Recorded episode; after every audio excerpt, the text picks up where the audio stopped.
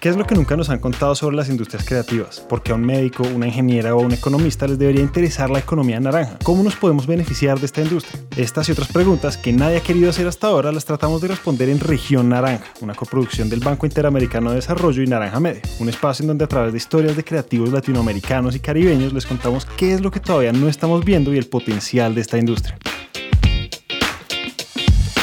La imagen de un joven adolescente solitario, desconectado de la realidad y bueno para nada, ha sido la identidad de los videojuegos ante la cultura popular desde hace años, con la idea de que los videojuegos atontan a los jóvenes, que los convierten en vagos, que jugar pudre el cerebro y que es perder el tiempo. Esa idea permaneció, creció para eclipsar la luz de un mundo entero de oportunidades, de potencial y de cambio positivo.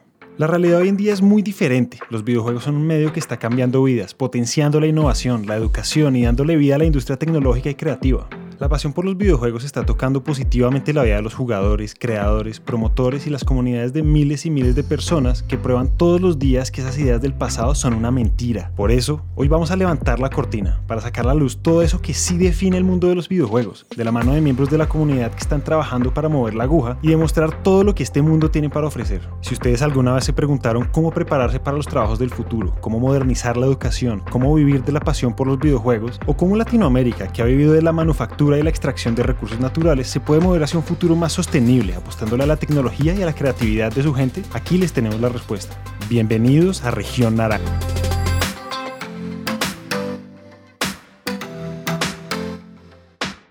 En términos de cifras, los videojuegos son el sector de mayor facturación en la industria digital. Según el reporte global del mercado de videojuegos de Newzoo, en 2019 Latinoamérica generó ingresos por 5.500 millones de dólares, un crecimiento de 8.9% frente al 2018. Y eso es solamente el 4% del mercado global, que en total generó casi 150 mil millones de dólares en ingresos.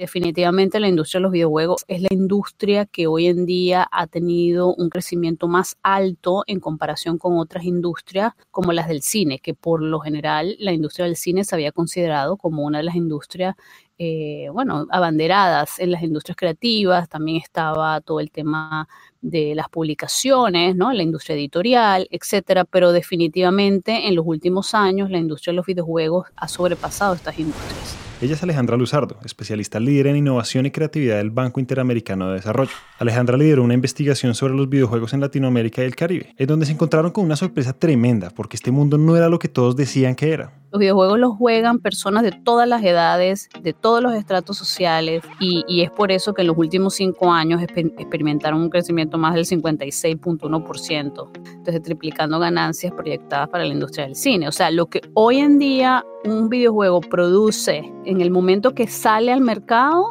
es mucho mayor que películas que han estado en la cartelera por semanas.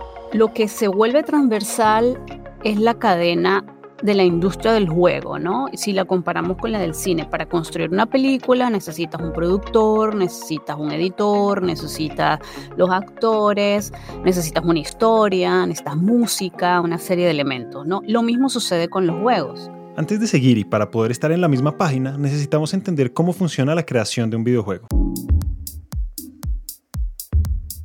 El desarrollo de un videojuego tiene varias etapas que demandan muchos tipos de habilidades. Es un proceso que cambia de estudio a estudio, pero que a grandes rasgos se ve así. Todo comienza con un concepto muy general del juego, como la historia o lo que van a hacer los jugadores momento a momento. Con el tiempo esa idea general se convierte en un documento, un manual sobre lo que va a hacer el juego y le pone un norte a todo el equipo para trabajar. Después es hora de escribir todos los textos y diálogos, grabar a los actores, componer la música, diseñar los personajes, los ambientes y las interfaces. A medida que las cosas van saliendo del diseño toca convertirlas en elementos digitales para unirlo todo en el mundo del juego. Esta parte del proceso es donde entran la programación y la animación. Cuando todo se encuentra es necesario probar una y otra vez cómo funciona todo pulir, refinar y volver a probar hasta llegar a un producto apto para el público. Y aunque acá lo simplificamos, cualquier equipo desarrollador les puede decir que este es un proceso de noches largas frente al computador, cientos de horas de trabajo y mucho, mucho esfuerzo. Lo que implica desarrollar un videojuego y exportarlo y darlo a conocer es clave para la industria de los juegos en América Latina y en los países en particular, ¿no? Una cosa que sí, o sea, nos dimos cuenta que hay mucho desconocimiento de quiénes son estas industrias, por ello hicimos una publicación que se enfoca en destacar 50 estudios de videojuegos, eso es algo muy importante, la visibilidad, porque no necesariamente conocemos quiénes están o quiénes están desarrollando estos juegos. Ahora, la gran oportunidad es poder de alguna manera posicionar a América Latina como esa casa que es capaz de producir todo lo que está en la cadena de esta industria, de manera que compañías que ya hay mucho interés, asiáticas, canadienses, estadounidenses, puedan ver el potencial que tenemos en América Latina en el desarrollo y podamos convertirnos realmente en, en este tipo de servicios creativos para el mundo. Cuando Alejandra habla de servicios creativos, se refiere a una parte muy grande de este mercado, y es cuando un estudio contrata a otro para la creación de partes específicas de un juego. Por ejemplo, para el juego Horizon Zero Dawn, Guerrilla Games, el estudio creador en Ámsterdam, le pidió a Koku de Brasil que hiciera el desarrollo de arte en 3D para varias partes del juego. Esa exportación de servicios para el desarrollo es una parte crucial para la vida de los estudios, porque esa cooperación sube el nivel del talento, construye una reputación, crea relaciones de alto valor y da un soporte financiero importante. Una de las consecuencias de encapsular los videojuegos como algo de geeks o de algunos pocos es que por mucho tiempo no se tomaba en serio a los estudios creadores. Los veían como algunas personas en su hobby, haciendo muñequitos y cosas de niños. El desconocimiento hacía que emprender en esta industria fuera un acto de rimar contra la corriente. Y la realidad es todo lo contrario. Esto sí es hacer empresa, sí es empleo, sí es crecimiento. Y como sucede en todas las empresas, la financiación es una parte clave para que todo esto funcione. Yo creo que, hay muchas maneras de, de financiar un juego. La primera es uno mismo, Escuchamos a Martina Santoro, cofundadora de Ocam Studio, content manager en Hatch Entertainment y fundadora de la Federación Latinoamericana de Videojuegos. Si vos invertís tiempo de tu vida en empezar a aprender a programar o aprender a hacer lo que sea, es la primera fuente de dinero. A veces uno no lo cuenta y te preguntan, ¿y qué tenés? Y vos decís, no, no tengo nada, solo un prototipo. No, le pusiste tres meses de trabajo ese prototipo, trabajaron tres personas gratis, pero trabajaron tanta cantidad de horas, bueno, ya invertiste algo. Invertiste 30 mil dólares, no sé, pero lo invertiste en tiempo. El tiempo es dinero, cuenten eso como recurso. Después está la regla de las tres Fs, que es la de Friends, Families and Fools. Eh, no sé si la conocen, que es, bueno, le puedes pedir algo de dinero para financiar algo muy específico, o todo, o depende de tus amigos o tu familia. Eh, gente que de repente no, no, es de la industria y que, que tenés que explicarle un poco más cómo funciona, cómo es el modelo de negocio, y de repente a veces es que te den un millón de dólares tus padres porque tenés mucha suerte y tus padres les sobra un millón de dólares.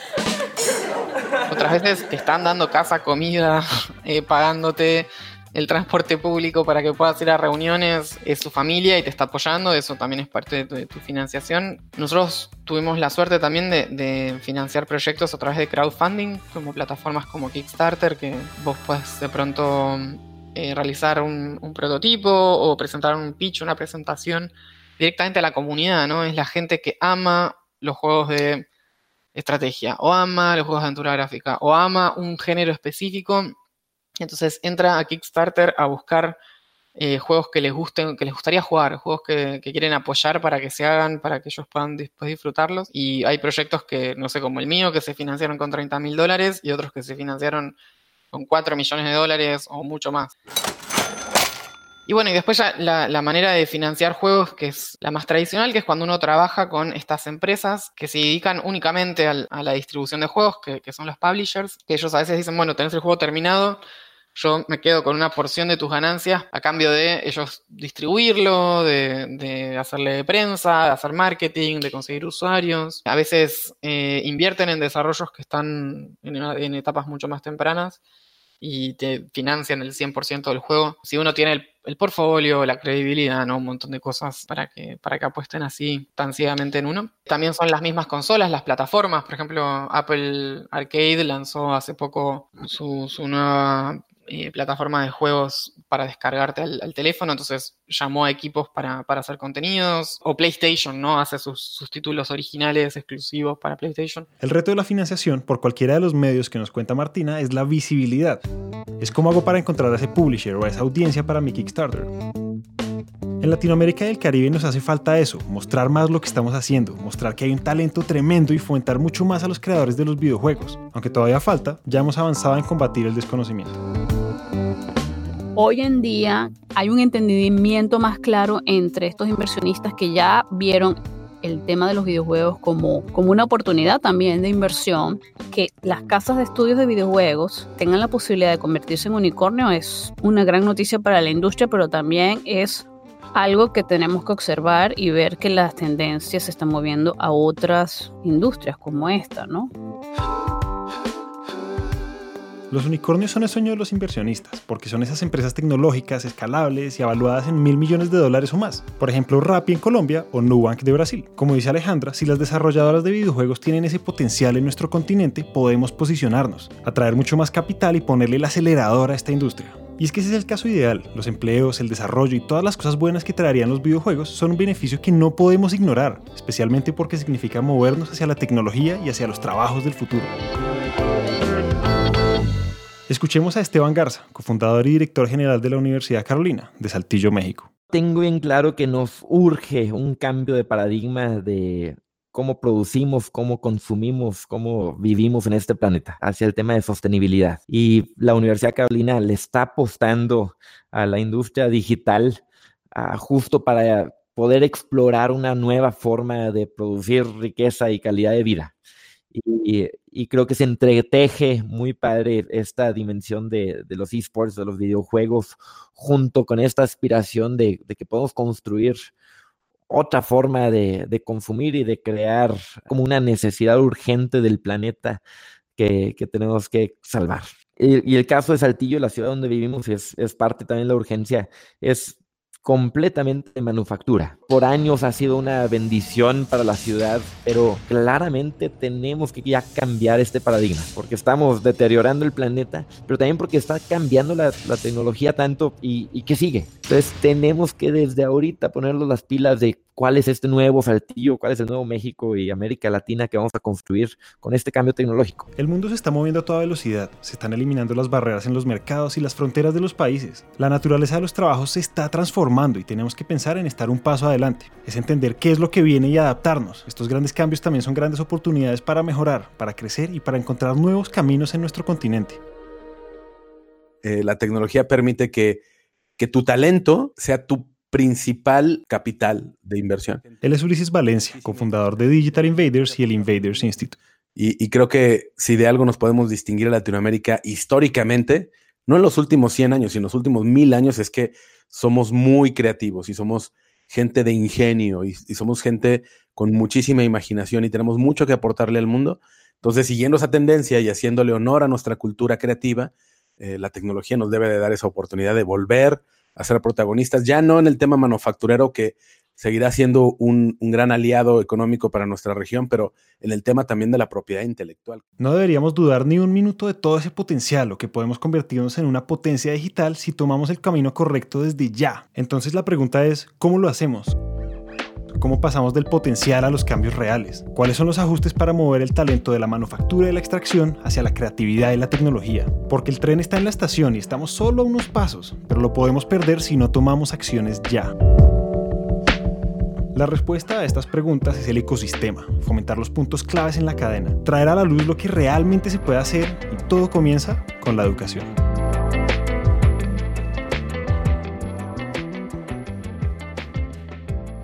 Con la revolución tecnológica, los grandes cambios que ya hemos visto en los últimos años son solo el comienzo. El Foro Económico Mundial, en su informe sobre el futuro de los trabajos, dice que el 65% de los niños que estudian en primaria hoy van a trabajar en empleos que aún no existen. Esto es porque estamos a punto de ver más inteligencia artificial, más automatización y un enfoque cada vez más grande en la tecnología que sigue evolucionando o que todavía no se ha inventado lo que significa que cada vez se necesitan más habilidades relacionadas con estas áreas, las mismas que se utilizan en la producción de videojuegos. Entonces la primera tarea es formalizar, es abrir los espacios de formación y que la cultura general entienda que hacer videojuegos sí es una carrera profesional válida y sobre todo que es para todos, porque según los reportes de la Entertainment Software Association, la mitad de las personas que juegan videojuegos son mujeres, pero esto todavía no es así en la producción. Está muy claro que el territorio de los videojuegos es algo que hay que también abordar de manera seria y de manera donde podemos profesionalizar a todos estos talentosos chicos que están haciendo, eh, que están teniendo un gran interés por la industria del videojuego, sí jugando, pero también desarrollando el contenido, ¿no? Y de pronto hay gente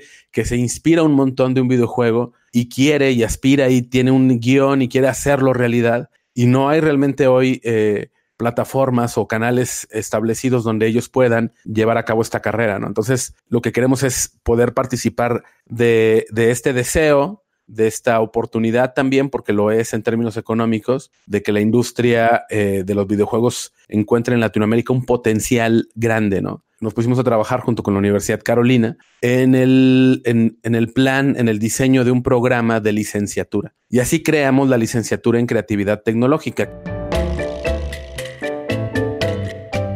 Lo que busca es justamente darle espacio a todos estos talentos que aman tener ideas y que les encanta tener su propia versión del mundo eh, y los pusimos en contacto con la tecnología. Una realidad eh, que es muy notable es que el creativo de pronto se, se, limita a tener ideas y me refiero a se limita porque regularmente pensamos en las ideas como algo que se apunta en un cuaderno, en una servilleta y que eso es suficiente para, para cambiar el mundo y la realidad es que no. La realidad es que la tecnología implica desarrollar esas ideas, implica llevarlas a cabo, producirlas. Y para ello el creativo actualmente tiene que prepararse con skills nuevos, entre ellos la programación. Entonces en nuestra escuela lo que buscamos es que el creativo no solamente sea capaz de tener un proceso para tener ideas una y otra y otra vez, sino que también sea capaz de llevarlas a cabo y producirlas. Entonces saben programar, saben hacer un storyboard, saben hacer un guion y también, eh, pues obviamente saben eh, llevar a cabo las ideas en el territorio tecnológico que sea necesario. Entonces, esta carrera de desarrollo y diseño de videojuegos eh, la vamos a tener en línea, con lo cual, pues ya no tienes que venir a Saltillo, que está quién sabe dónde, ¿no? En the middle of nowhere. y, pero lo puedes tomar desde tu casa, como hoy sucede un montón de cosas, ¿no? Hoy la gente trabaja desde casa, estudia en casa, hace dinero en casa y entonces lo que queremos es justamente volvernos eh, parte de esa dinámica y, jugar eh, a favor utilizando todas estas herramientas y volvernos este, relevantes para el talento. Así como está sucediendo en la Universidad Carolina, está sucediendo en varios países de Latinoamérica. Ya hay programas relacionados con videojuegos en Argentina, Colombia, Chile, Brasil y muchos otros, ampliando el ecosistema cada vez más. Espacios como este, en donde los currículos de estudio están enfocados en habilidades para la industria, con opciones flexibles y que se adaptan al estilo de vida actual, son lo que se necesita para aumentar el alcance y, como dice Ulises, para hacer que sea más sencillo y más relevante seguir estas pasiones.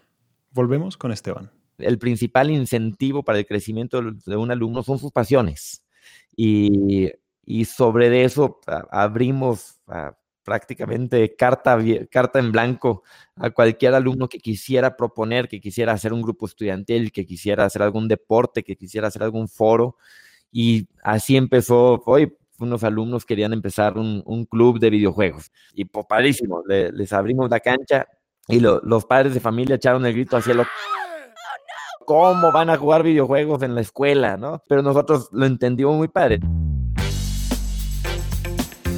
Eh, y, se lo platicamos así a los papás. Oye, a lo mejor van a empezar juntándose a jugar, pero es un, es un medio muy padre donde como a través de los videojuegos los pudimos empujar a que, oye, organicen un primer torneo. Y con ese primer torneo, pues están aprendiendo trabajo en equipo, están aprendiendo planeación de proyectos, mercadotecnia, hasta finanzas, porque te cobraban y hacían su presupuesto y demás. Y después del primer torneo, oye, ¿qué van a hacer con el dinero? No, pues, comprar una consola. Y nosotros los incentivamos, oye, ¿por qué no mejor van a una Comic Con, una convención de videojuegos y de cosplay? Ah, primero aquí a Monterrey, aquí cerca. Ah, padrísimo, ¿no? Y pues ahí van y contratamos el camión y ahí van a, la convención y regresan y pues, ahora, ¿qué sigue? No, pues ellos querían seguir jugando videojuegos. Oye, ¿por qué no organizan ustedes una primera convención aquí? Oye, se les iluminaron los ojos, ustedes de la nada a través de una pasión tenías a estos alumnos de preparatoria y universidad organizando una convención que la, primera tuvimos 600 personas con torneos de videojuegos, con competencia de cosplay, con cartas Yu-Gi-Oh! Un evento bien bonito y los veías empoderados y con liderazgo y aprendiendo a hacer cosas que normalmente no puedes aprender en una aula de clases. Y creo que también hay, hay un tema muy importante en, narrativa, ¿no? En, y en poder contar y saber historias y, preocuparte por esta dimensión que, por ejemplo, un, ingeniero, si, se dedica nomás a los números, a, lo mejor no lo tiene, pero a través de los videojuegos es como una forma de lectura, ¿no? Estás aprendiendo y estás imaginando y estás metiéndote a otros mundos y esa capacidad también de narrativa, de, de imaginación, creo que ayuda mucho a complementar a habilidades más duras. La parte mágica de todo esto es que al contrario de lo que creen muchos padres y madres, los videojuegos tienen un poder increíble de potenciar la educación de todos los temas y a todas las edades. Son una herramienta muy poderosa que está cambiando las formas en que se piensa la educación y que como nos dice Esteban puede ser la forma de seguir las pasiones y construir muchas cosas positivas para los jugadores. Yo creo que, que videojuegos aparte en este momento de eso está estallando en todas direcciones, pero ya no es más un solo un entretenimiento o algo que vos haces para pasar el tiempo y divertirte, que me parece igual que es importantísimo, ¿no? Pero ya hay juegos que se están usando como simuladores en la NASA o simuladores para los mineros en, la cordillera, se usan para entrenar soldados, se usa para rehabilitar personas con problemas motrices en hospitales, se utiliza con viejitos en geriátricos, se utiliza con chicos chicos para que aprendan matemática a los cuatro años y yo veo nenes de cinco dividiendo por tres cifras y yo no me acuerdo cómo se divide por tres cifras.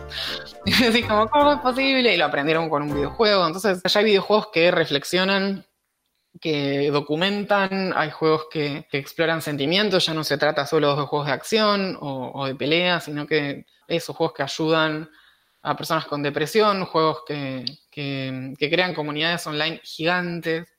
El poder de los videojuegos para complementar la educación nace de su interactividad, porque en el mundo de un juego se puede experimentar, se pueden cometer errores, se toman decisiones y además este es un espacio en el que los desarrolladores han estado aplicando mucho la psicología del comportamiento, que son esos detalles que nos llevan a tomar unas acciones sobre otras y logran hacer modelos que simulan lo que nos mueve como seres humanos en la vida real estamos en un momento donde se está repensando ¿no? el, sistema educativo, ¿Cómo, cómo aprendemos, cómo aprende la gente hoy en día, si también pensamos que vamos a pasar casi que toda nuestra vida aprendiendo y estudiando, creo que los videojuegos tienen un capítulo en ese sector educativo porque hay muchas formas de aprender y hay formas de aprender indirectamente y otras más directamente y por qué no jugando.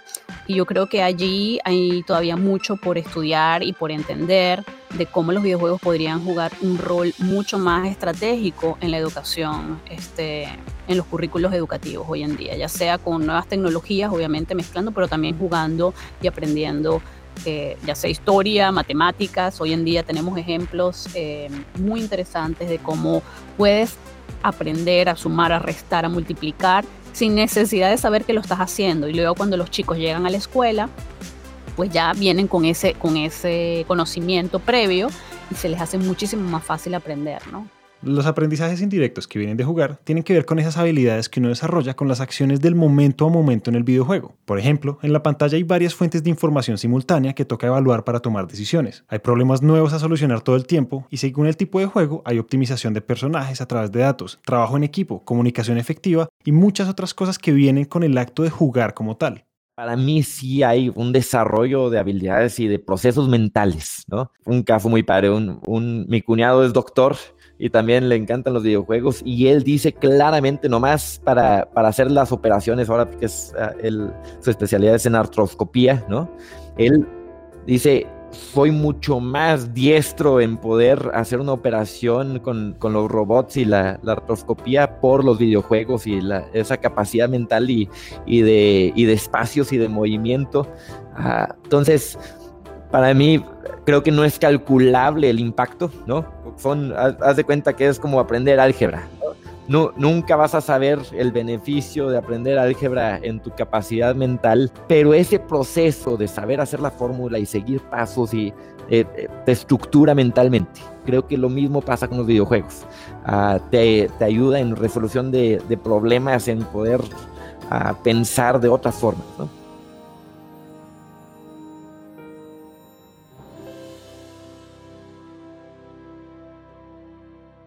Hay investigaciones que ya han demostrado todo esto. Bajo las condiciones de uso responsable y tiempos de juegos no excesivos, en 2012 Daphne Babelie y su equipo encontraron que los juegos pueden enseñar a aprender, porque en comparación los jugadores muestran una mayor plasticidad cognitiva, o en otras palabras, una mayor capacidad de adaptarse y aprender cosas nuevas. Entonces ya empieza a haber una tendencia a crear un nuevo mundo de juego donde la tecnología de las y la lógica de los videojuegos empieza a volverse parte del mundo análogo. Lo que hoy como seres humanos hacemos cuando respondemos ante un estímulo que parece un juego, ¿no? Cuando de pronto los programas de lealtad de, las marcas, de las compañías eh, que te dicen, no sé, viaja por nuestra línea aérea y acumula puntos, eso de alguna forma tiene una jugabilidad, ¿no? Cuando, cuando tú marcas, estuve en este lugar y vas ganando tus baches, ¿no? Y que vas consiguiendo estos logros, eso es jugabilidad, no tienes que meterte a una aplicación de un videojuego ni, ni comprar una consola. La verdad es que la psicología del juego está presente en muchísimas partes del mundo, tanto en términos eh, económicos, laborales, financieros, de salud, ¿no? Lo que hoy hacen los smartwatch, en decirte... Camina cinco pasos más que ayer. De alguna forma te están empujando con esa misma psicología de conseguir logros e ir acumulando estrellas y, y méritos, ¿no? Entonces, la jugabilidad al final es una serie de estímulos que conectan perfectamente con este lado humano de de buscar mejorar y de buscar competir contra ti mismo y contra los demás. Entonces, si le vamos agregando componentes de jugabilidad, seguramente iremos encontrando respuestas que nos pueden sorprender, ¿no? Los cambios de hábito de pronto solamente necesitan un, estímulo eh, emocional más que una gran inversión eh, de dinero. Utilizar la lógica de los juegos en el mundo real se llama gamificación y se está usando cada vez más en espacios profesionales y educativos para fomentar acciones y cambiar hábitos. En la Universidad Carolina, la gamificación está tomando una cara nueva porque están a punto de implementar un cambio tremendo a un nivel nunca antes visto. De entrada fundamos la universidad y sabíamos mucho de educación y, cómo estaba el país y demás, pero ya en la práctica nos hemos dado cuenta que el mismo sistema educativo mexicano es muy cuadrado. Para poder dar de alta calificaciones en la Secretaría de Educación, tienes que acoplarte a, una estructura muy, muy rígida. Pero nosotros tenemos bien claro de, hoy tiene que haber más incentivos al aprendizaje, tiene que haber otras formas de calificar, tiene que haber otras formas de, explorar el conocimiento, más que seguir una currícula de una materia uh, A, B, C, D, ¿no? así como una receta es una frase que me encanta. Estamos, estamos educando a nuestros alumnos del siglo XXI, ¿sí? con profesores del siglo XX, con un modelo educativo del siglo XIX. Y, es real, ¿no? Es, es, prusiano nuestro modelo y tenemos que cambiar la forma en que incentivamos y, engage, ¿no? Cómo, cómo, los alumnos se conectan y, y quieren aprender. Entonces empezamos a explorar este tema y ah, justo este año se va a transformar todo el modelo educativo de la universidad inspirado en los videojuegos. En vez de calificar de 0 a 100, vamos a, calificar y, y vamos a asignar puntos de experiencia, como en un juego de RPG. Los RPG o juegos de rol se caracterizan por darle al jugador un personaje que puede tomar muchos caminos y mejorar sus habilidades de formas diferentes. Son juegos en los que todas las personas van a tener personajes variados e historias con desenlaces específicos según las decisiones que toman. Realmente es lo más orgánico, es lo más comparado con la vida real y es una forma de sí poder estar midiendo aprendizaje y experiencias y, y, crecimiento en vez de si un examen ah, en ese momento y en ese Ah, en esa circunstancia tu vida te acordaste de la respuesta, ¿no? Entonces, estamos cambiando, en vez de, que para graduarte necesites sacar 70 de calificación, vas a necesitar llegar a 10 mil puntos de experiencia. Y no solo eso, igual que un RPG te vas a poder ir especializando. Ah, como en un RPG te, especializas en eres guerrero de espada, eres arquero, eres mago, ¿no? En cada reto, en cada... Ah, oportunidad de generar puntos de experiencia, te dan puntos de experiencia en lo global, pero también te, vas especializando.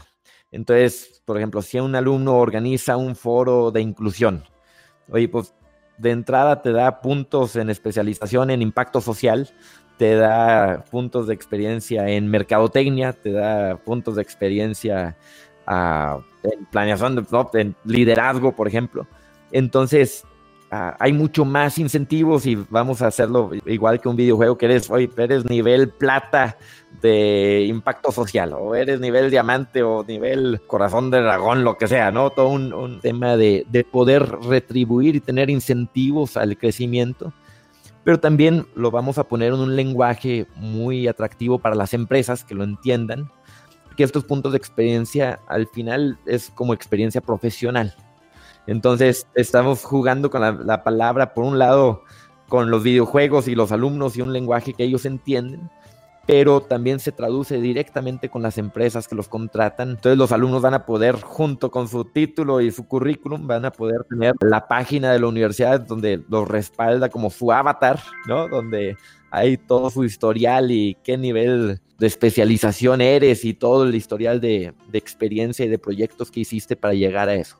Y muy padre porque lo que vemos es que trasciende no solo a los alumnos, va a ser una forma también para profesores, por ejemplo, sus, tabuladores de, de, pago por hora, según como ellos también van creciendo en experiencia y van generando proyectos y demás, su tabulador va por ahí y se nos hace mucho más, otra vez, orgánico y real retribuir con este con ese sistema, hoy en vez de si tienes maestría o no, ¿no? Una maestría no significa que eres buen profesor.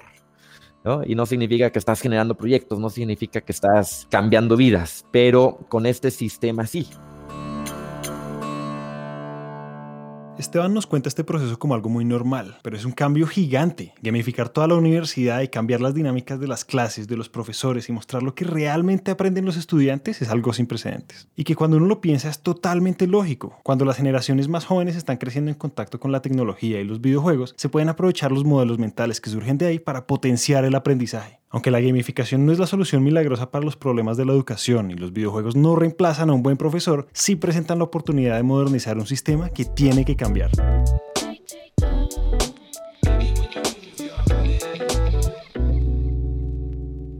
El rol de los videojuegos en la educación es algo que nadie vio venir. A medida que los prejuicios sobre quienes juegan se van descartando, este mundo puede mostrar lo que tiene. Y una de las grandes sorpresas de los últimos años apareció cuando todo el mundo escuchó noticias como esta. Este fin de semana se celebró en Nueva York el primer campeonato mundial del popular videojuego Fortnite y el adolescente que lo ganó recibió 3 millones de dólares. O como esta.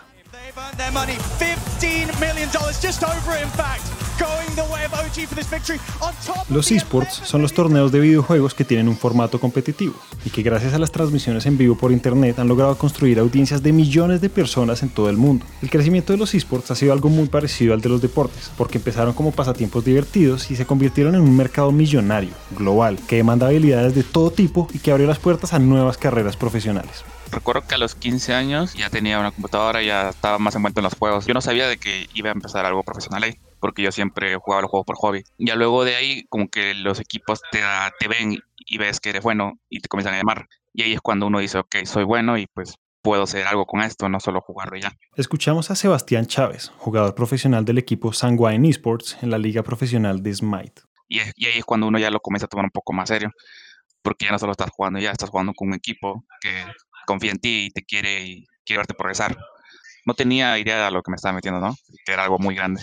éramos un equipo que de la liga menor terminó primer puesto en la liga latinoamericana norte y fue como de, sí, fue como de la sorpresa. Era, y yo también estaba en shock, como era, ok, estoy primer puesto en una liga. Y luego me di cuenta y dije, ok, creo que ya estoy siendo bueno en esto, voy a, voy a ir a un presencial, o sea, donde vas a otro país a jugar contra otro equipo de la región para ver quién es el mejor de Latinoamérica. En la liga te mandan un comunicado, no, es que no, van a, van a haber viajes a Brasil y Colombia. Y yo recuerdo que cuando, cuando supe eso le dije a mi mamá, este, oye, puede ser que me vaya a Brasil o Colombia. Y ella me, me dijo, ah, sí, sí, sí. O sea, no me básicamente, ¿no? Y yo le dije, no, es en serio.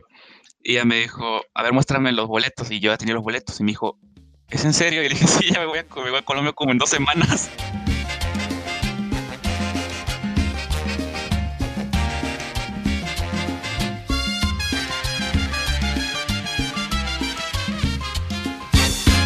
Smite es un MOBA o Multiplayer Online Battle Arena, un juego de competencia en línea donde dos equipos de cinco jugadores se enfrentan en una arena y luchan por llegar a la base del contrincante. Este es un género que domina el mundo de los esports, con éxitos como League of Legends o Dota 2, que tienen millones de jugadores diarios y una audiencia masiva para los torneos. Estas ligas funcionan muy parecido a las deportivas, con circuitos regionales que llevan a niveles más altos hasta llegar a un torneo mundial, en donde los mejores equipos compiten por premios millonarios y el prestigio de ser campeones.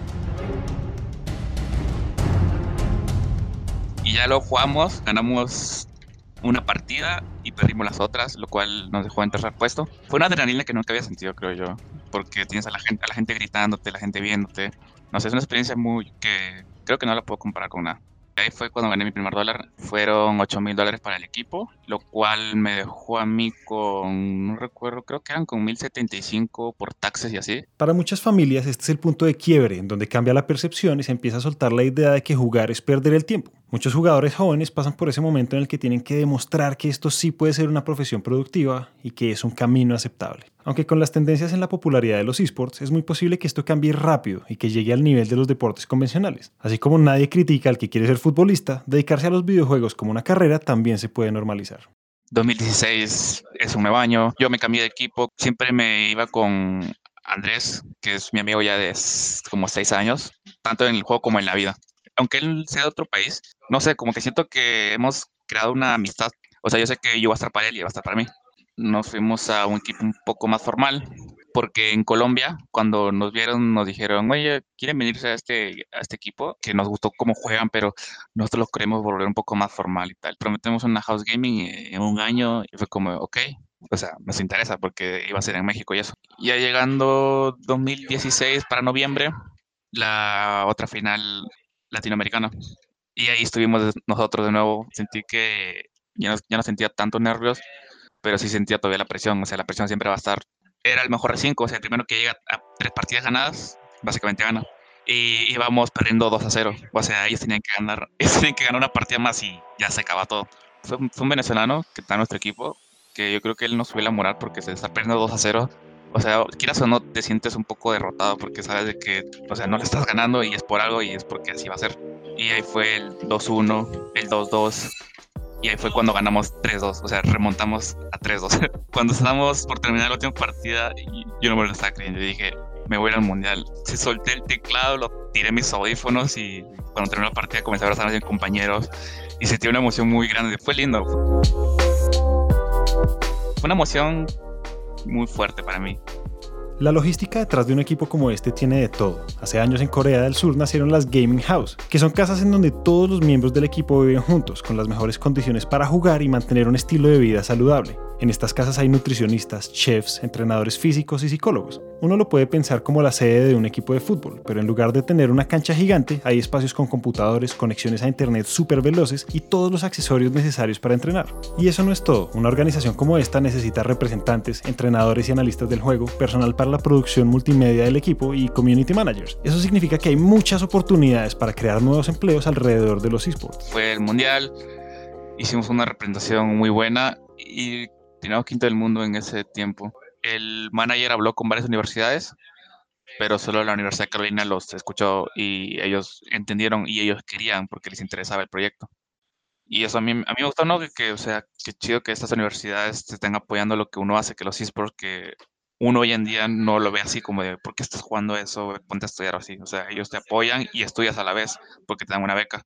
Apuntar por la cima y darlo todo para llegar hasta allá es algo mágico, es una experiencia que no se compara con nada, porque las horas y horas de entrenamiento, de intentar una y otra vez para subir de nivel y lograr la maestría en algo que uno ama, no tiene precio. Los antiguos campeones nos dijeron, oigan, vamos a formar un equipo de Latinoamérica que va a competir en Norteamérica, pero queremos agarrar lo mejor a lo mejor. Y en eso estás tú y Andrés. Y ya después de eso era algo más formal. La liga menor de Norteamérica ya es con sueldo y ya es algo más profesional en lo que tú puedes vivir de eso. O sea, fue como de, oye mamá, este, te voy a estar en la liga menor de Norteamérica. Y es como, ¿qué es eso? Voy a estar jugando en la liga menor de Norteamérica con sueldo. Y amigo, ¿con sueldo? Y le dije, sí, con un sueldo mensual y ya se puso muy feliz. Ya el paso final fue la Liga Mayor, básicamente las ligas grandes, porque nosotros como Liga Menor eh, fuimos de nuevo al Mundial y le ganamos a todos de la Liga Mayor, excepto a, a dos. Pero dejamos como que la huella en el clasificatorio, ¿no? De que estos tipos pueden competir en la Liga Mayor. Ya le ganaron a gente en Liga Mayor. Se ve el coraje que tienen, el hambre que tienen darle una oportunidad en la Liga Mayor. Y el manager, nos, literal, estamos en Discord, es donde nos comunicamos. Y estábamos los cinco. Y viene gritando y dice, no saben qué, en inglés obviamente, ¿no? no saben qué. Y nosotros como, ¿qué? ¿Qué pasó? Estamos en la Liga Mayor, acabo de salir una llamada con la organización de la liga. Y fue como de, ¿qué? ¿Es en serio? Y dice, sí, es en serio. Y nos mandó la foto de que está en una, foto, en una conversación con el administrador de la liga. Es en serio, o sea, vamos a ir la liga mayor. y a la semana nos mandó los contratos y, y ahí estaba leyendo, era la liga mayor. Es mayor como, no mames. o sea, o sea, mi primer sueño fue ir al mundial. Mi segundo sueño era vivir de esto. Y mi tercer sueño es como estar en la liga mayor. La temporada de Sebastián en la Smite Pro League empezó en marzo de 2020 y Sanguine Esports entró en una carrera de varias fases por el título mundial a final de año.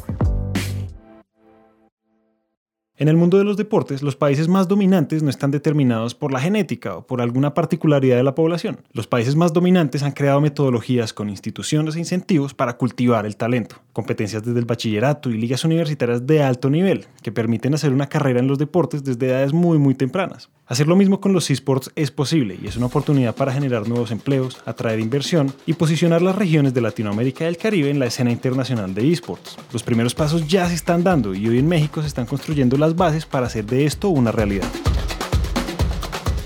en su momento un agente de, un equipo de esports, ¿no? Llega, llega preguntando por mí, llega platicando, no, pues soy agente de, un equipo que juega Smite y que juega League of Legends y demás. Yo, oye, padrísimo, ¿no? De entrada se le iluminaron los ojos que el director de, una universidad entendiera el mismo idioma y supiera de qué estuviera hablando. Y, y, me dice, oye, me interesa que estos chavos que juegan conmigo estudien a una carrera.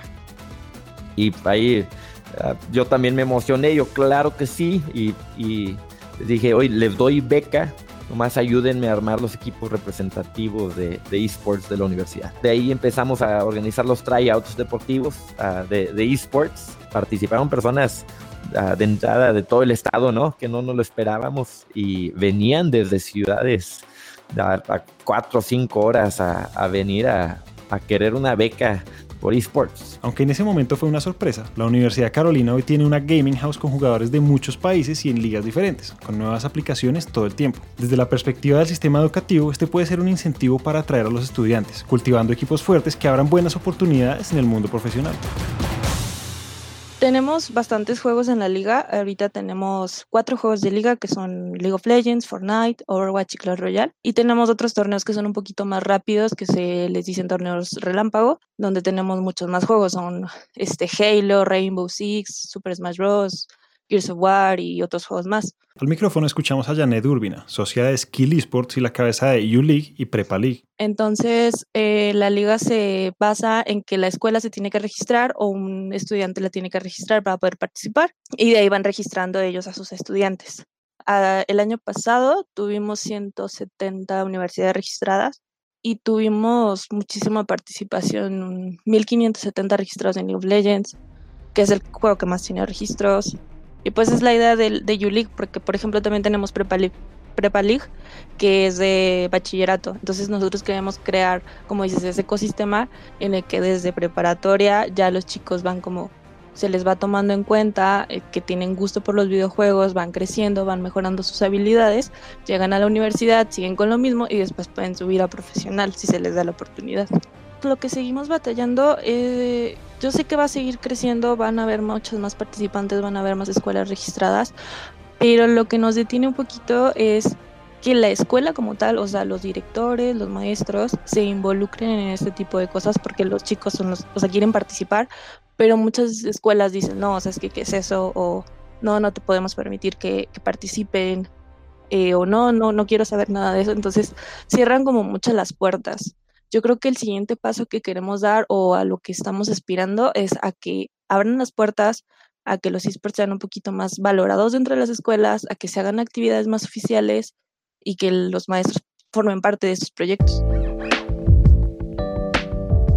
Con el tiempo y la popularidad, las universidades han ido cambiando esa perspectiva paso a paso. En muchas partes del mundo ya hay centros de esports con equipos oficiales. Se ofrecen becas con comodidades para estudiar mientras un jugador está en temporada de competencia, así como pasa en la Universidad Carolina o como está pasando en el Tecnológico de Monterrey. Estamos empezando con el Tec de Monterrey, de hecho, es una escuela privada, y ellos se acercaron con nosotros para realizar cosas de esports directamente de la escuela porque ellos vieron que los chicos tenían como ese interés, que decían, oye, pues si hay un club de, de fútbol, pues porque no hay un club de videojuegos o de esports, o sea, nosotros queremos que nos toman en cuenta, vaya. Entonces ellos se acercaron con nosotros y estamos haciendo una liga oficial del TEC de Monterrey en, el, en la que los directores de carreras y los coordinadores deportivos forman parte de estas actividades, se encargan de registrar a los chicos en los torneos de League of Legends, de Clash Royale, se encargan de dar pláticas de lo que es la liga, organizan los torneos, entonces ya forman parte como de todo este proyecto. La oportunidad de los esports es gigante y cada vez más estamos avanzando con proyectos como U-League para escuchar una pasión intensa que ha sido ignorada por mucho tiempo y que puede abrir grandes puertas de oportunidad para estudiar, para hacer una carrera profesional y para hacer los sueños realidad.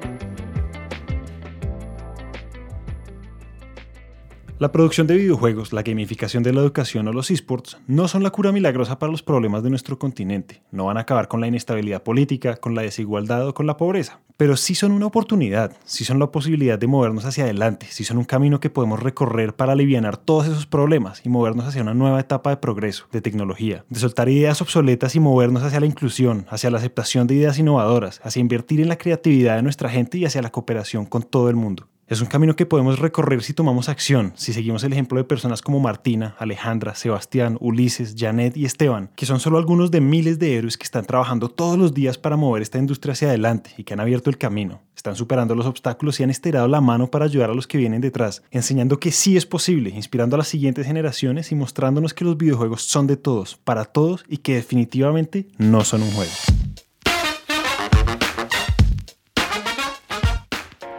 Este episodio fue producido por mí y editado por Santiago Cortés. El diseño de sonido es realizado por Manuel Torres y el trabajo gráfico por Juan Diego Bernal. Gracias a todos por escuchar. Esperamos que hayan aprendido algo nuevo sobre todas estas cosas que están pasando entre nosotros. Y si piensan que nuestras industrias creativas necesitan más visibilidad, compartan este show y hagamos que este mensaje llegue a todos los oídos posibles. Le damos las gracias a Martina Santoro, Esteban Garza, Alejandra Luzardo, Sebastián Chávez, Janet Urbina y a Ulises Valencia por compartir sus conocimientos y su pasión por los videojuegos. Región Naranja es una coproducción entre el Banco Interamericano de Desarrollo y Naranja Media. Mi nombre es Julián Cortés y gracias por escuchar. Una coproducción del Banco Interamericano de Desarrollo y Naranja Media. Media.